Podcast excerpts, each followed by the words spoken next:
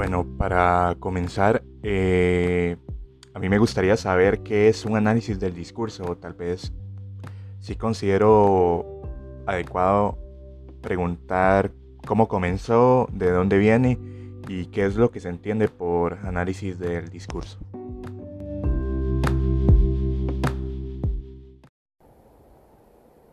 Todo comenzó en la década de 1970, cuando la psicología social propone darle un giro a la relación que se tenía con las personas en las investigaciones. A esto se le llamó giro al lenguaje y básicamente consistía en una escucha activa de lo que decían las personas en ciertos contextos para identificar los roles sociales y reglas que se desarrollaban en la cotidianeidad. Esto ayudó a que se determinara que el lenguaje que hablamos está organizado en patrones de discurso. En este giro hacia el lenguaje, el lenguaje se reconceptualizó como productivo. Se vio que el lenguaje construía versiones de la realidad social y que lograba objetivos sociales. Los patrones de discurso, en la sociedad capitalista, reproducen y validan ciertas categorías de división social como la raza o la clase por medio de la publicidad y los medios de comunicación. El discurso lo entendemos entonces como la manera en que se organiza el lenguaje en ciertos tipos de vínculo social. En la psicología lo que se hizo fue empezar a criticar a la psicología cognitiva, que entre varias cosas lo que estaba haciendo era decir que el lenguaje lograba describir la realidad externa de forma objetiva. Entonces, lo que se hizo fue empezar a criticar cómo la psicología se enfocaba en el cognitivismo y cómo lo utilizaba para explicar todo. También se empezó a explorar el cómo nos utiliza y utilizamos el lenguaje en la sociedad, de manera en que repensemos también las relaciones de poder. El análisis del discurso puede ser útil para mostrar cómo circulan las imágenes del yo y del mundo en la sociedad, así como para poder resistir y cuestionar las mismas.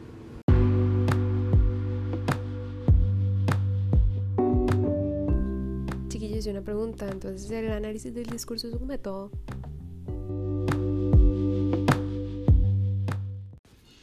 Sí, sí, es un método, pero también es una crítica a la psicología corriente y al poder en la sociedad. Es una alternativa de cómo conceptualizar el lenguaje y por ende una forma teórica de entender la naturaleza del discurso y los fenómenos psicológicos. O sea, es un método, una crítica y una teoría.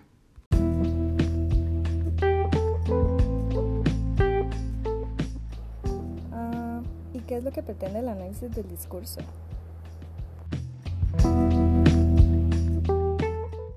Eh, el análisis de discurso busca la multivisión del lenguaje en lugar de buscar procesos o temas psicológicos subyacentes.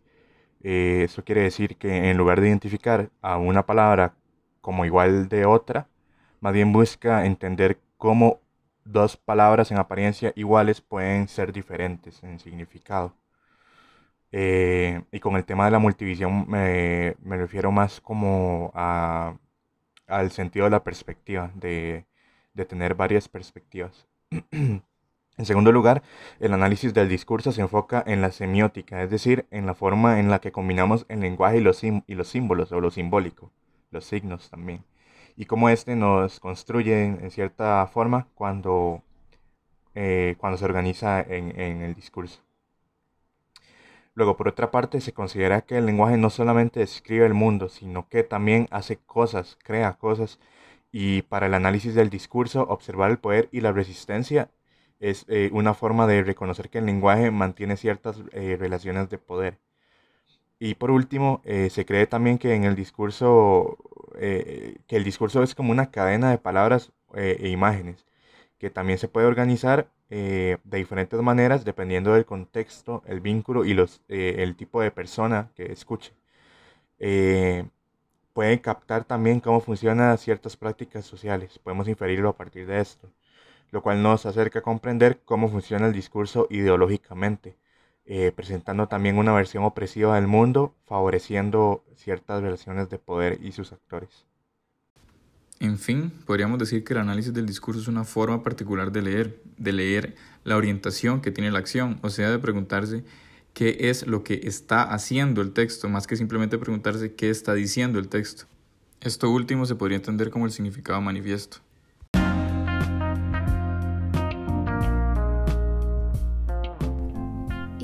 ¿Y cómo sé qué texto puedo elegir?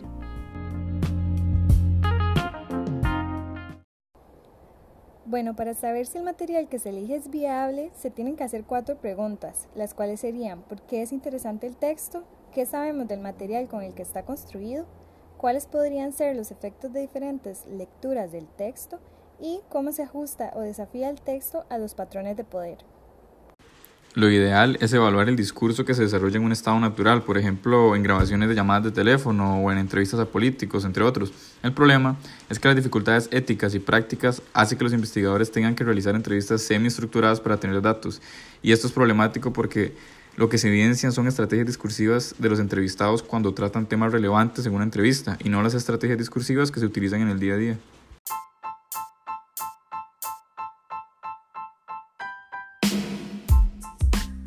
¿Y existe algún tipo de guía, de pasos o de procesos que den cuenta de cómo se puede realizar un análisis del discurso?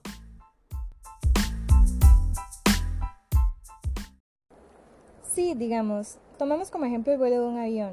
La primera etapa es la chispa o arranque. En esta parte vamos a ver qué nos llama la atención, qué nos sorprende o qué nos parece interesante como para decir algo al respecto. De ahí pasamos al encendido, Ahí vamos a ser cautelosos antes del vuelo, en no dar las cosas por sentado, explicando las sospechas de las cosas que no son como parecen en el texto y también considerando los puntos que lo justifican. La combustión, por su parte, sería fragmentar el texto a partir de la identificación de los objetos que se describen explícita o implícitamente, cuestionando también cómo se posicionaría la persona que lee dicho material. El combustible vendría a ser lo teórico, el saber qué cosas teóricas van a ser funcionales en análisis y ponerlas en práctica en el texto analizado. Pueden ser como trabajos de género, sexualidad o clase, por poner un ejemplo. De ahí ya podemos iniciar el vuelo, tomando decisiones sobre las categorías que se utilizarán para asignar lo que se ve y también rastrear la trayectoria de lo que vemos ahora y el cómo llegamos ahí, pensando también en qué cosas se pudieron quedar en el trayecto. Por último, tenemos el aterrizaje, que sería discutir y decidir qué se va a hacer con los resultados del análisis y cómo retribuir el conocimiento adquirido.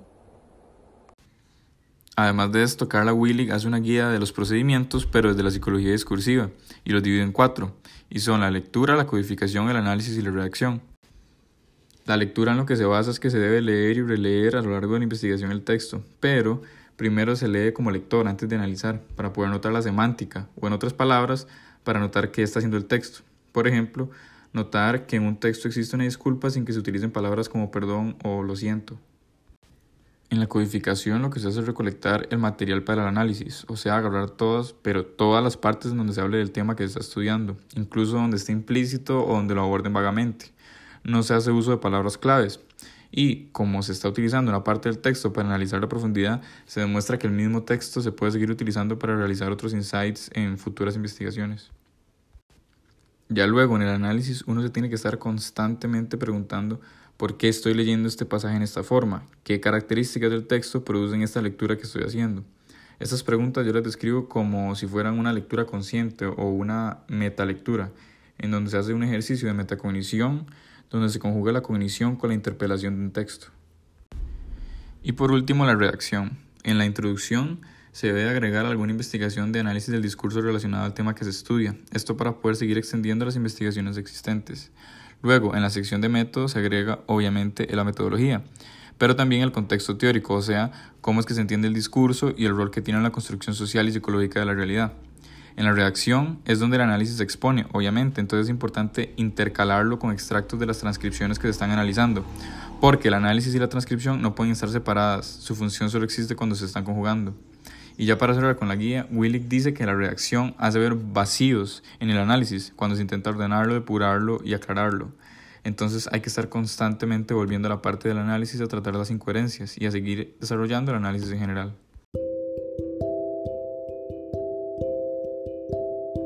¿Y qué tipo de precauciones dirían que hay que tener?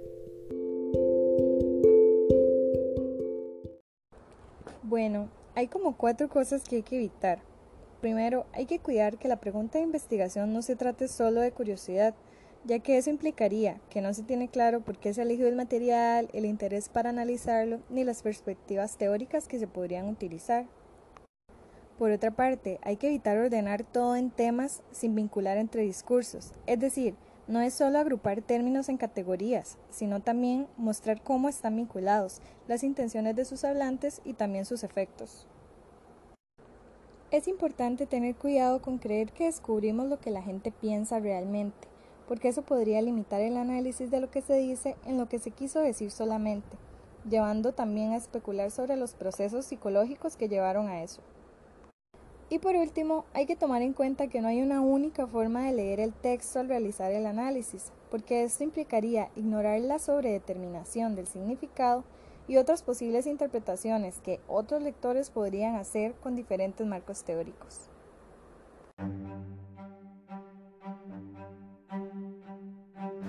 Más, pero entonces yo ahora me pregunto, ¿cómo es que hacemos para identificar las ideologías que circulan en la sociedad? Bueno, hay tres líneas de trabajo sobre el lenguaje. Cada uno de ellos estas líneas de trabajo se encarga de encontrar la forma en la que los signos circulan en la sociedad y la forma en la que las personas los usan para crear ciertos tipos de imágenes de lo que es la sociedad. La primera línea de trabajo es el estudio de la higiene verbal, en el cual las personas reflejan en el lenguaje y tratan de mantenerlo limpio y ordenado. ¿Qué es la higiene verbal? Bueno, es un truco ideológico y básicamente lo que hace es hacer creer a las personas que están hablando independientemente, como si fuera la forma que ellos quisieran que fuera, como como si tuvieran control total. Esto significa que el análisis del discurso debe incluir el estudio de cómo las personas vigilan el lenguaje y cómo se convierten en participantes activos de la ideología.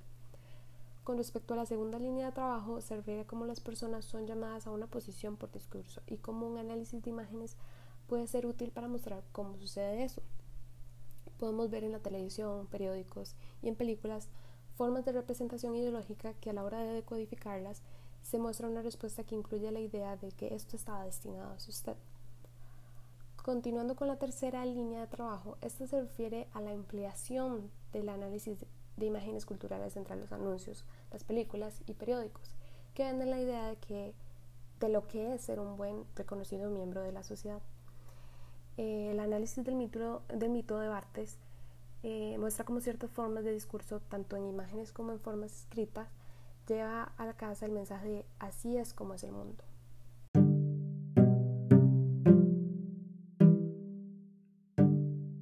Lo que mencionaba Toño acerca de las ideologías eh, que existen en, en la sociedad, a mí me surge la pregunta de cuáles pueden ser formas ideológicas del mito en el discurso, qué, qué puede haber de ideológico en el mito a través del, del discurso.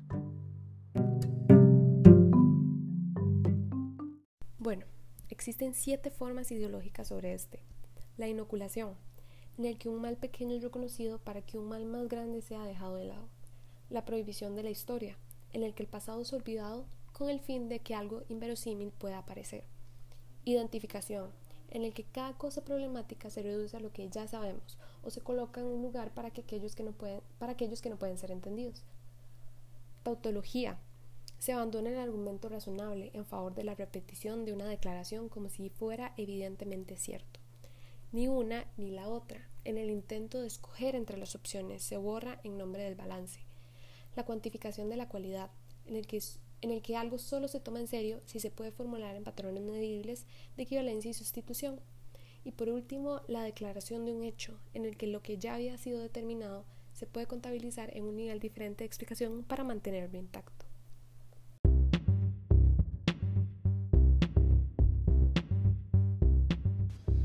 Mae Fabi, usted que sabe súper bien el análisis del discurso Foucaultiano, ¿cuáles son las diferencias que este tiene con la psicología discursiva? Eh, ok, para comprender mejor eh, las diferencias claves entre la psicología discursiva y el análisis del discurso Foucaultiano, esto se puede comprender mediante tres puntos. Primero, un tema de preguntas de investigación. Eh, cada una de estas eh, tipos de análisis del discurso están eh, designadas a responder diferentes tipos de preguntas. Este, por lo general, la psicología discursiva lo que busca responder es eh, a la pregunta de cómo usan las personas el lenguaje para gestionar la participación en las interacciones sociales. Mientras que, por otro lado, el análisis del discurso Foucaultiano lo que busca averiguar es qué caracteriza a las personas del mundo discursivo en el que habitan y cuáles pueden ser implicaciones para los seres humanos a partir de, del discurso. Entonces, eh, como primera diferencia tenemos esto, de que ambas buscan responder diferentes preguntas de investigación. Luego la segunda tiene que ver mucho con lo primero y es, eh, se denomina eh, agencia. Lo que explica este punto, este segundo punto, es que la psicología discursiva y el análisis del discurso Foucaultiano enfatizan diferentes aspectos de la agencia humana. Esto quiere decir que, por ejemplo, la psicología discursiva conceptualiza al hablante como un agente activo que usa estrategias discursivas para gestionar la participación en las interacciones sociales. Por contraste, el análisis del discurso Foucaultiano apunta su atención al poder mismo del discurso, a diferencia del pasado que habla más bien de eh, discurso como una herramienta. Y em, desde el análisis del discurso Foucaultiano lo que se busca es eso, digamos, apuntar su atención al poder del discurso para construir sus objetos, incluyendo al sujeto humano. Es decir, que aquí el discurso eh, puede limitar o delimitar al sujeto humano y por ende las validez de las posiciones de un sujeto restringen lo que es dicho, hecho y sentido por los individuos. Luego, eh, la tercera diferencia puede radicar en lo que entendemos como eh, la experiencia, la experiencia humana. La psicología discursiva cuestiona el valor de la categoría de experiencia, de lo que es vivido por eh, las personas. Mientras tanto, desde el análisis del discurso Foucaultiano, la experiencia es una construcción discursiva que puede ser desplegada si es necesario. Eh, las construcciones y prácticas discursivas también están implicadas en la forma en la que nosotros nos experimentamos. Es decir, por ejemplo, si nos vemos como enfermos, si nos experimentamos como saludables, como personas normales, como anormales, como personas discapacitadas o sin discapacidad, y así sucesivamente. Eh, como resultado, eh, existe una exploración de la disponibilidad de posiciones del sujeto en el discurso y esto también tiene implicaciones en eh, la posibilidad de entendernos como seres autónomos y en nuestra eh, propia experiencia subjetiva. Luego, em, hay, otra, hay otra diferencia que, se enmarca en el texto de Parker que dice que básicamente eh, a la hora de seleccionar un texto para analizar, a partir del discurso Foucaultiano se puede sacar significado de donde sea. O sea, cualquier, cualquier tipo de, de objeto tiene significado. Esto quiere decir que no es necesario analizar palabras, mientras que muchos más bien de los analistas del análisis del discurso trabajan con transcripciones o documentos escritos. Este tipo de análisis, el, el Foucaultiano, más bien nos permite trabajar con eh, cualquier tipo de sistema simbólico, incluso por ejemplo el braille, lo que la vuelve una herramienta muy valiosa a la hora de cubrir un, un gran espectro de material. Entonces, el mismo Parker recomienda no descartar ningún tipo de significado como texto.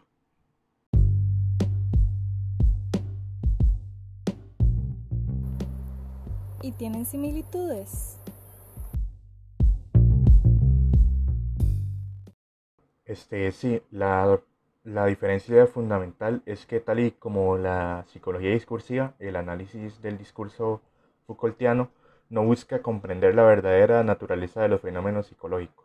Más bien lo que busca es encontrar la manera en la que están construidas las diferentes versiones de un fenómeno a través, eh, configuradas a través del lenguaje, es decir, eh, poner en perspectiva histórica.